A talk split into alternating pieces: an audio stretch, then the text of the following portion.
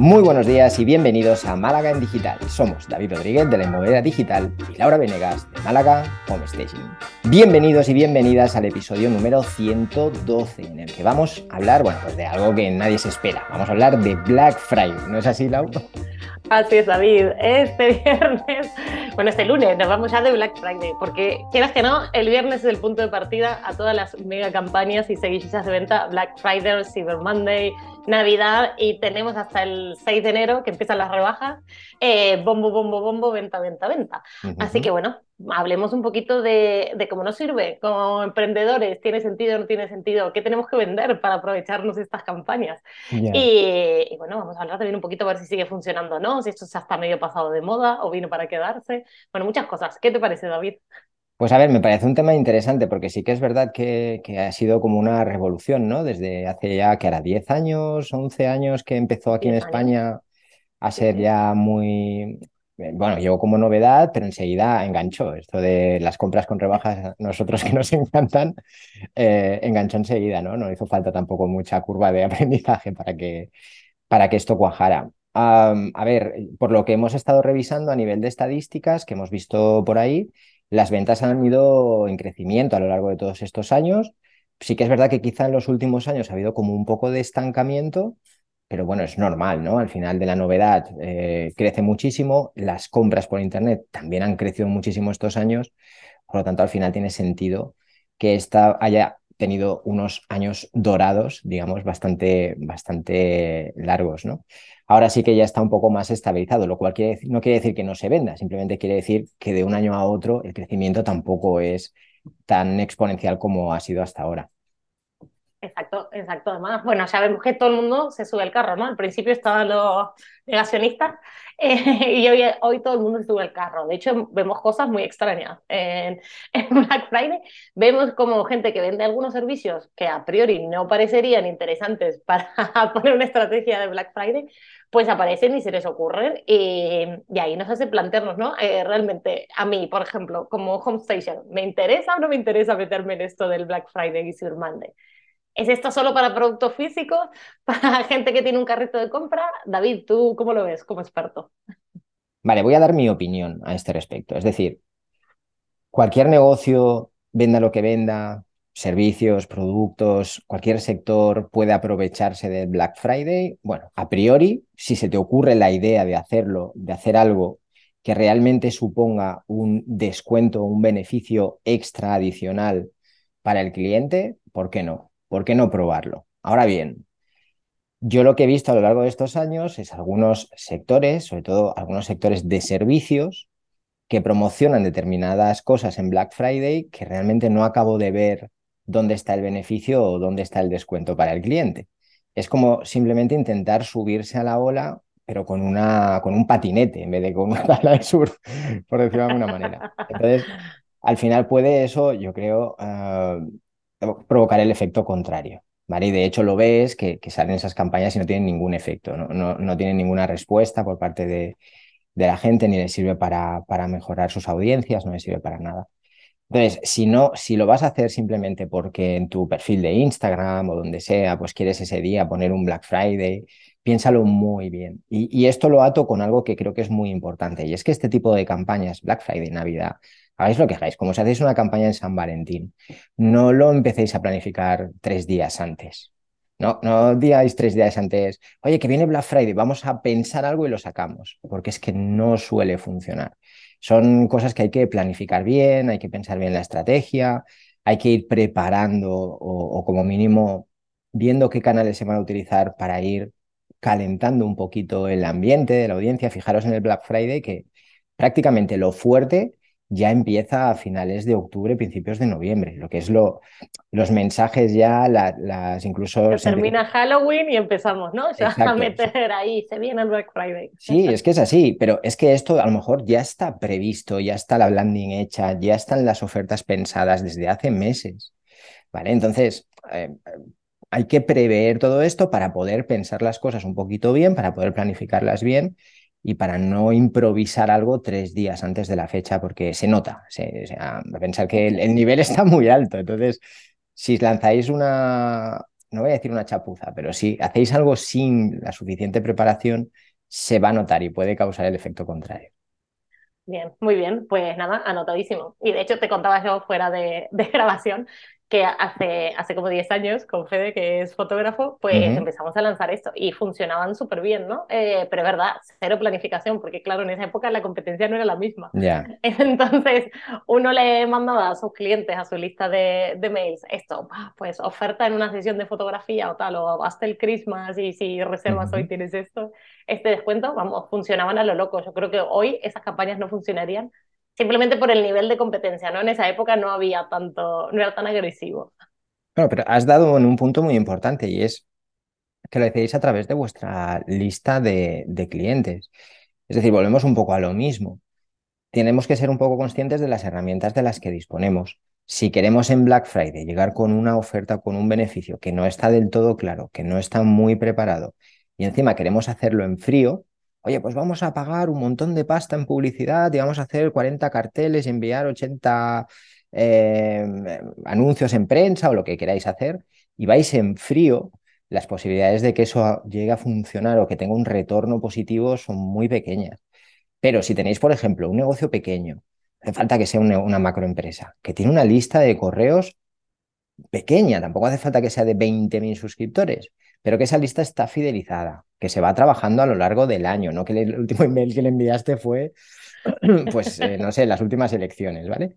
Que al mismo tiempo esa lista es la que visita vuestra web o, o que también os sigue en redes sociales. Es decir, la omnicanalidad aquí gana mucho peso en este tipo de campañas, porque ya tenéis a la audiencia, ya conoce lo que vendéis, es mucho más fácil que perciba ese beneficio y que lo entienda. Y aunque no hagáis unas ventas millonarias, que para la mayoría de pequeños negocios no es necesario, sí que vais a notar como mínimo que tiene un efecto y que lo que estáis invirtiendo, tanto en tiempo como en dinero, tiene un retorno positivo, que al final es lo que importa. De, nada sirve que apostemos eh, un pastón el día de Black Friday si al final el retorno va a ser negativo, que no que apostemos poquito capital, porque es lo que podemos hacer, o recursos, pero que tengamos un retorno positivo, aunque no sea millonario.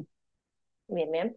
Pues totalmente de acuerdo, es así. Y la verdad es eso, que teníamos la suerte de que estaba muy trabajado, ¿no? Esa, esa lista de email marketing. Mm, es clave. Yo creo que, que, claro, ahí dentro de, bueno, estábamos leyendo justo los dos un, un poco estudiando cómo venía, cómo venía el tema y de las ideas para implementar lo que más hablaban era eh, el email retargeting mm. em, como clave para, para llevar a cabo esa compra, sobre todo ahora, ¿no? Y, y bueno, un buen trabajo, unos buenos mails y crear ese hype, eh, pues vale la pena. Y bueno, quedó, claro, ¿no? Que, el descuento tiene que tener sentido. Tiene, que, estar pensado y trabajado. Tienes que percibir un beneficio, eh, más que, a ver, hay, muchas empresas que hacen Black Friday, igual que hay algunas que no, ¿eh? porque eh, te comentaba Lau antes, pues una, una, marca que a mí me gusta mucho, que es de Minimalism Brand, que es una marca que, bueno, hace ropa muy básica, ¿vale? De la que a mí me gusta, sosa, aburrida, y funcional, ¿vale? Y ellos, por ejemplo, eh, literalmente, cuando entras ahora en su página web, y esto lo hacen todos los años, te pone 0% de descuento, porque ellos lo que intentan es mantener los precios siempre asequibles todo el año y en Black Friday pues no les da la gana hacer ningún descuento porque ya lo mantienen todo el año, por decirlo de alguna manera. Y hay otros ejemplos de empresas que dicen, oye, prefiero dar un buen servicio, un buen precio durante todo el año, pero en Black Friday no hacer nada. Esto también es una campaña de Black Friday. Es decir, no están haciendo. Si lo estás anunciando así, está claro que es una campaña. Es una campaña de Black Friday porque al final estás aprovechando esta fecha para decir no solo que tú tienes unos precios asequibles, sino que quizá el resto, el resto del año podría vender más barato y no lo hace porque no le da la gana. ¿Vale? Entonces, al mismo tiempo se están posicionando ellos en, una, en su lugar en el mercado. Y es también interesante y refuerza, siempre que vaya a la par con el resto de valores de la marca, pues una manera de trabajar, una manera de vender una manera de funcionar, quizá pues más honesta, más transparente, que buscan precios justos para todos, como es, su caso, ¿no? O sea, podemos aprovechar el Black Friday para hacer muchas cosas, eh, no siempre tiene que ser oferta Black Friday 35% de descuento. Muy bien, pues me parece muy bien. Y creo que lo más interesante de esto es un poco el planteamiento, lo que decías de esto se plantea por meses, ¿no? Las grandes mm. empresas no es que están ahí ahora a ver, a ver qué, a ver qué estamos sacando. Em, y dentro de lo que leíamos también era un poco eso, a ver eh, qué productos vamos a hacer descuento, qué, qué, nos interesan o nos va a servir para sacarnos stock de encima. Sabemos que ya no hemos vendido, por ejemplo, esta época es ideal para descuentos de cosas de Navidad, artículos de Navidad, lo que no se vendía hasta ahora, pues bueno, que esa gente siempre vende algo, pero un árbol de Navidad, no sé cuántas personas van a comprar un 23 de diciembre un árbol de Navidad, ¿no? Eh, entonces, eh, eso, eso está muy bien, ¿no? También de, de, ir viendo qué productos, qué servicios, cómo y cómo lo vendemos. Y si te parece bien, contamos un poquito algunas claves que leíamos en este, en este resumen de, de lo que es el, Black Friday y, y que hay que tener en cuenta. Em, primero empezando por lo que tú decías, de que ya no, no dura un Black Friday, dura semanas.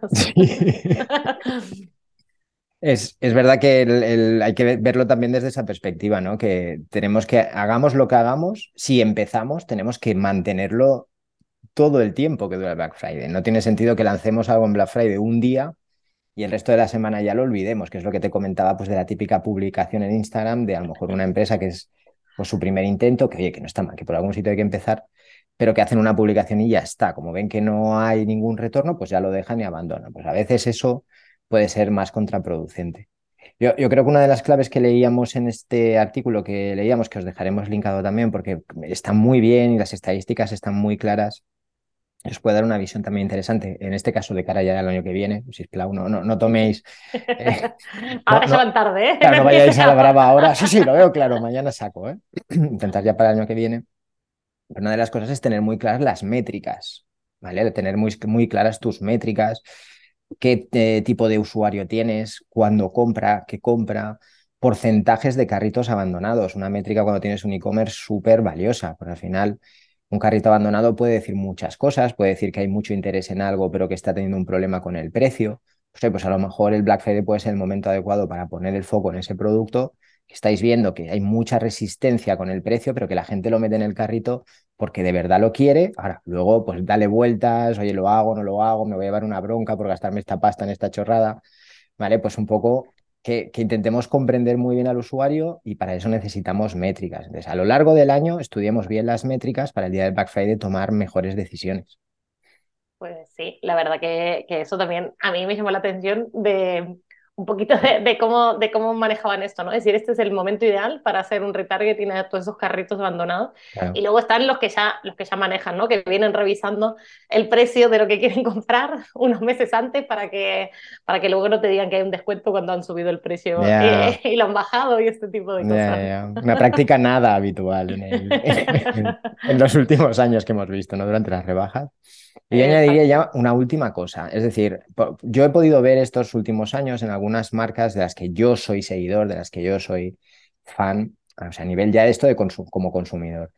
Y he podido ver auténticas virguerías eh, cargadas de originalidad, pero súper inteligentes, súper estratégicas. ¿vale? Yo creo que ahí está la clave. Uno puede ser muy original y vestirse de yo qué sé, de duende y ponerse a hacer cualquier, eh, no sé, pues una canción muy chula. Hay algunas empresas más tradicionales que esto lo, han hecho.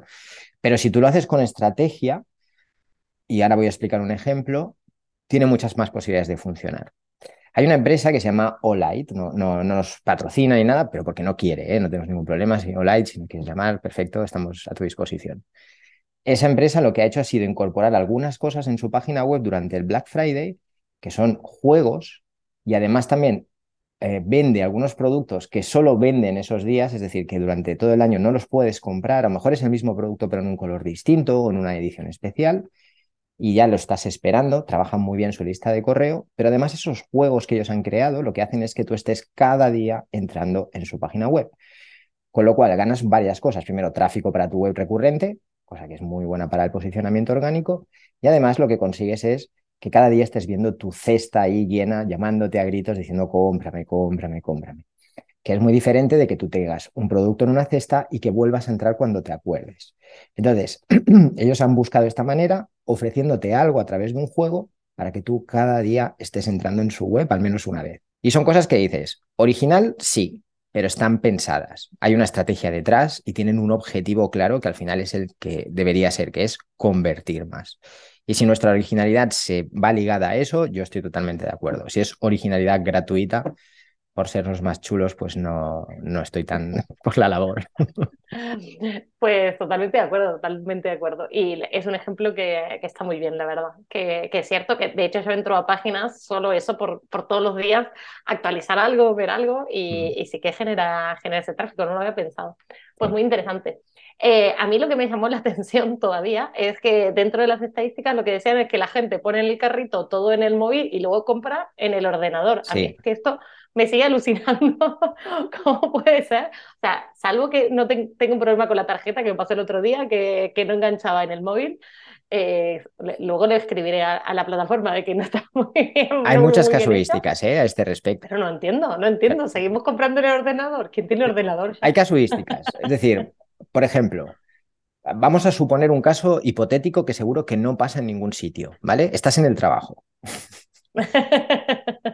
y, no, no, te toca coger el móvil, pero lo, toque, lo coges, abres ese correo que te ha llegado con una oferta, entras, no te vas a poner a hacer el pago en medio del trabajo. pero si el móvil ya tiene guardada la tarjeta y todo, tú Sí, sí, sí, pero tú lo añades a la cesta y luego lo haces en casa.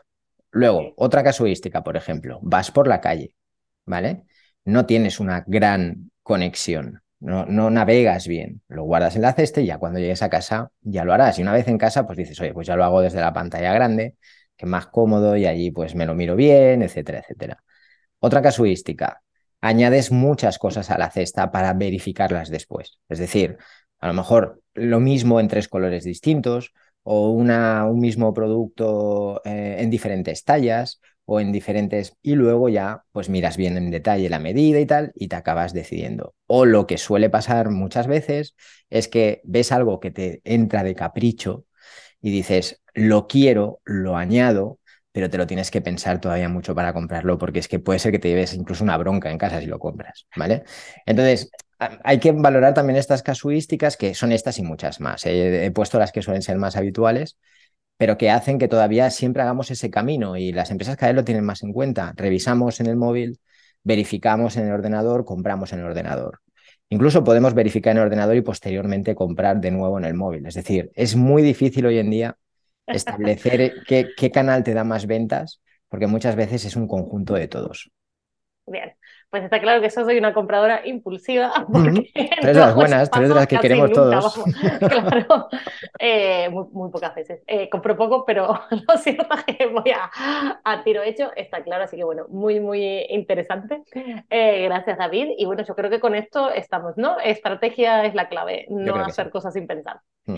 Muy bien, pues entiendo que nos has traído un libro interesante, sobre todo por el tema de estrategia. Sí, a ver, he traído un libro de He recomendado otros libros de esta gama, es una gama de, libros que hablan todos sobre marketing, son eh, libros que están escritos generalmente por profesionales de aquí, españoles, que están muy bien de precio, en, lo podéis comprar en cualquier tienda, pero bueno, en Amazon lo tenéis súper bien de precio. En este caso es Estrategias de Marketing Digital de Fernando Macia, ¿vale? Ese sería, ese sería el libro, dejaremos un enlace abajo como siempre, pero más que un libro que os va a dar como el paso a paso para vuestra estrategia, lo que pretende ese libro es daros una visión general de la omnicanalidad, de la importancia de entender que no es hago esto y me compran, es hago esto y luego visitan esto y luego se pasan por mi Instagram y luego les envío un correo para eh, hacer que se aceleren ese interés y luego les hago un remarketing con Facebook o lo que sea que la compra al final muy difícilmente la vamos a conseguir en un único paso, salvo con compradoras como tú, Lau, sino que vamos a tener que utilizar los diferentes canales, unos para atraer, otros para mostrar la oferta, otros para acabar de convencer. Eh, y esa visión general nos ayuda también después a la hora de planificar nuestras estrategias. O sea, es como si nos pusiera un mapa delante de todo lo que hay para que luego nosotros podamos tomar pues, esas decisiones. Muy bien. ¿Y herramientas? Eh, porque hemos visto muchas aquí, análisis de datos, etcétera. Que... Sí, claro, herramienta yo diría, pues lo que siempre digo, intentar aprender a utilizar esas herramientas gratuitas de, de análisis, porque sí que es verdad que hoy contamos con una ventaja que no se ha contado nunca en la historia y es que podemos saber qué pasa en, en nuestra página web, en nuestra tienda online en cada momento. Podemos saber los ratios, porcentajes de visitas, de tráfico perdido, de, de carros no, no, finalizados, de si nos entran por aquí, que si nos entran por allá, que si entran por un artículo, que si entran por la tienda. Entonces, intentar aprovechar al máximo estas herramientas, que, que, las hay gratuitas, por ejemplo las de Google, y son bastante interesantes, y, y tener ese interés por saber qué está pasando dentro de nuestro negocio digital. Muy bien, exactamente, y un buen CRM que nos puede ayudar a, Siempre. a llevar adelante la estrategia.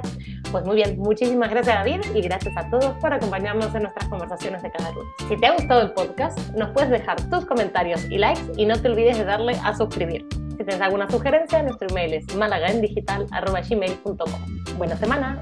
Que tengáis una feliz semana, familia. A ver, mi opinión, ¿de acuerdo? Es que en Black Friday, Black Friday, perdón, empiezo otra vez. Black Friday. Si te ha gustado el podcast. Ay, Dios.